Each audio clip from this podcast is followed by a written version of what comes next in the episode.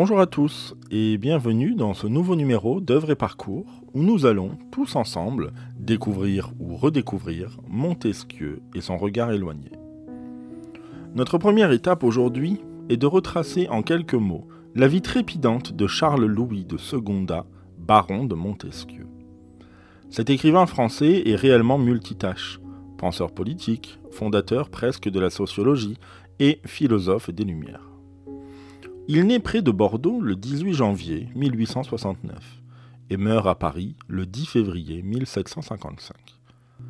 Il voyage énormément et passe beaucoup de temps en Angleterre, où il va pouvoir analyser les mœurs et surtout la monarchie constitutionnelle parlementaire qui s'oppose à la monarchie absolue française. Montesquieu est passionné par le droit et aime montrer son désaccord avec certaines réglementations, notamment lorsqu'il épouse une protestante, religion alors interdite en France, depuis la révocation de l'édit de Nantes par Louis XIV en 1685. En plus d'être écrivain, nous l'avons dit, il est politicien, et c'est en cela qu'il sera nommé président du Parlement de Bordeaux mais cela ne lui convient pas, et dès qu'il le peut, il fuit vers des plaisirs et des occupations beaucoup plus simples. Il publie en 1848 De l'esprit des lois, qui sera la base du principe de séparation des pouvoirs que nous connaissons aujourd'hui. Montesquieu s'inscrit ainsi dans le mouvement dit des Lumières, cet ensemble de philosophes et écrivains français qui ont eu pour souhait d'éclairer le peuple et la France sur ses défauts, mais aussi ses qualités, et lui fournir une sorte de manuel d'amélioration. Tout ceci aboutissant, comme vous le savez, en 1789 à la Révolution française, véritable réveil du peuple qui marque la fin de son asservissement à un roi unique. N'oubliez pas que nous sommes les seuls sur Terre à raccourcir nos rois. Seuls les Français coupent la tête de leur monarque. Passons. Ce qui nous intéresse réellement dans ce cours, c'est un autre livre, écrit par Montesquieu en 1721, Les Lettres persanes. Notre deuxième étape est donc réellement cette œuvre, imposante et mystérieuse que sont les Lettres persanes. Qu'est-ce que cet objet littéraire? C'est un roman épistolaire fictif. En gros, c'est un roman composé uniquement de lettres, toutes fictives. Montesquieu utilise le style en vogue à l'époque. Chodarlo-Laclos publiera Les liaisons dangereuses sur le même modèle de lettres en 1782. Montesquieu profite également de l'engouement des Français pour l'Orient inconnu et fantasmé, mais surtout le récit de voyage de manière générale. On explore le monde depuis quelques 300 ans et le français tente à rêver ce qui est plus proche de lui, mais reste somme toute inconnu ce qu'on appelle aujourd'hui Moyen et Proche-Orient. Montesquieu met donc en scène des lettres échangées entre des Persans qui voyagent en Europe, notamment entre Paris et l'Italie, sans oublier leur Perse natale. Ce roman a pour but de faire rêver, certes, mais surtout d'instruire. Montesquieu s'en donne à cœur joie pour critiquer et faire la satire des gouvernements, des modes de vie et des habitudes des uns et des autres. Les Perses sont aussi peu épargnés que la France et sa couronne. La parole est donnée aux Persans, mais également de manière indirecte à des Français rencontrés ça et là au fil de leur voyage. Il n'est pas une classe sociale qui ne soit citée et il n'est personne qui soit laissé de côté. Si Montesquieu a un reproche à formuler, croyez-moi, il le fera. Troisième étape de ce programme, les clés de lecture du roman. Le parcours de lecture de l'œuvre est en lien avec ce dont je viens de vous parler. On l'appelle le regard éloigné. Il s'entend de deux façons. Prendre du recul et regarder de loin sans connaître. Le regard éloigné, c'est donc ce que fait Montesquieu. D'un côté, il utilise ses connaissances pour évoquer tout ce qu'il sait et critiquer ce qui est inadéquat selon lui. Il se pose en narrateur extérieur qui apporte un regard à la fois bienveillant et critique sur le monde dans lequel il vit. Il prend de la distance, du recul, il ne s'implique pas du tout. D'un autre côté, il invente deux ou trois personnages fictifs, parmi lesquels Rika, Reddy ouzbeks, etc., etc., qui peuvent, à travers le motif d'un voyage en Europe, s'exprimer sur ce qu'ils voient. Ainsi, Montesquieu n'est plus responsable, ce sont ces personnages, ces étrangers, qui vont et racontent tout ce qui se passe.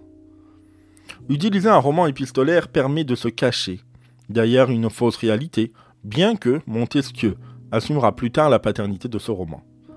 Rappelons, et c'est essentiel de le savoir, que le roman est publié anonymement. On a donc un regard éloigné, le regard de ceux qui viennent de loin et ne connaissent pas et ne comprennent pas ce qu'ils voient, mais également le regard d'un auteur illustre et éclairé. Enfin, terminons notre cours en parlant des textes étudiés en classe. Lettre 28 de Rika. Lorsque Rika visite Paris, il ne peut échapper à sa culture, et c'est à son théâtre qu'il fait référence ici. Rika est surpris de voir que le spectacle est double au final. On se travestit et on monte sur scène pour jouer une pièce. Mais il en profite pour expliquer que sur scène, se trouvent les aristocrates et la cour, et qu'eux aussi font la scène. C'est là Montesquieu qui critique les habitudes des auteurs de se moquer de leur public, et quelle meilleure cible que la cour. Mais se pose alors un problème. Les aristocrates, victimes de leurs manières et de leurs mœurs et de leur ridicule, ne peuvent quitter la scène, sans quoi ils donneraient raison aux comédiens. Mais ils sont alors tellement expressifs avec leur dite manière et leur visage qu'ils déclenchent le rire du public qui alors se moque d'eux. Rika raconte ainsi comment se passe la scène. Mais ce texte, aussi long soit-il, embraye sur une deuxième partie, moins comique et bien plus sérieuse. Le but de Montesquieu est de critiquer les apparences de la cour et de la France. Il met donc dans la bouche de Rika l'exemple d'une lettre enchâssée, c'est-à-dire une lettre dans une lettre, lettre reçue d'une jeune comédienne qui raconte ce qui lui est arrivé. Sous le prétexte de vouloir fuir pour sauver elle-même et sa vertu, elle fait le récit d'un viol subi par un homme d'église qui se masque sous son habit religieux, mais n'est en réalité pas un saint homme. Montesquieu montre donc à travers Rika et ce théâtre les aventures de la France et le fait que les apparences sont bien trompeuses dans le royaume de France. Lettre 68 De nouveau Rika sert de critique à Montesquieu. Le travail de critique des apparences se poursuit en ajoutant ici la critique de la justice et de son système. Rika est invité à dîner chez un juge, appelé l'homme de robe. Au cours de ce dîner, l'homme apprend à Rika que sa charge n'a été qu'achetée et que, pour l'obtenir, il a fallu vendre tout son savoir, sauf sa Bible. Rika apprend donc ici que la justice française repose sur un savoir absent et la seule religion reconnue dans le pays, le catholicisme, est maître dans les tribunaux. Rika intelligent, souligne que si le juge n'a si peu de savoir, l'avocat, qui fait tout le travail, pourrait le détrôner. Mais le juge, ne sachant que répondre, ne dit par conséquent rien du tout. Montesquieu connaît ce métier, puisque son père était juriste, et lui-même ayant suivi des cours de droit au collège, il peut critiquer ouvertement la justice qu'il connaît. Il critique ainsi, ouvertement, une justice rendue bien trop souvent à l'aveugle par des hommes ayant acheté leur charge de juge, dictée par la seule religion. Lettre 99 Pour ne pas changer, c'est encore Rika qui parle. Mais cette fois-ci, le thème est plus léger. On reste dans le domaine des apparences, mais pour évoquer la mode. Si dans la lettre précédente, la justice domine, Ici, c'est le caractère changeant des Français et surtout des Françaises qui est mis en lumière. Ricard raconte les changements incessants dans les humeurs de la cour qui se reflètent dans leurs habits. Il critique la mode des perruques excentriques et ridiculisant la cour qui s'intéresse plus à l'habit qu'à la misère de son peuple. Il conclut son texte sur quelques phrases mettant en valeur l'importance du roi, de ses choix, de ses caprices. Ce que le roi veut, la France le respectera, peu importe le caractère futile excentrique. Beaucoup d'auteurs se sont pliés à l'exercice de critiquer leur pays, mais certains se sont amusés à mettre en scène des personnages dont les mœurs et les mentalités étaient étrangères au lieu et au pays dans lesquels ils les plaçaient. Le premier texte du parcours associé est Ourika, un roman publié lui aussi anonymement en 1823 par Claire Duras.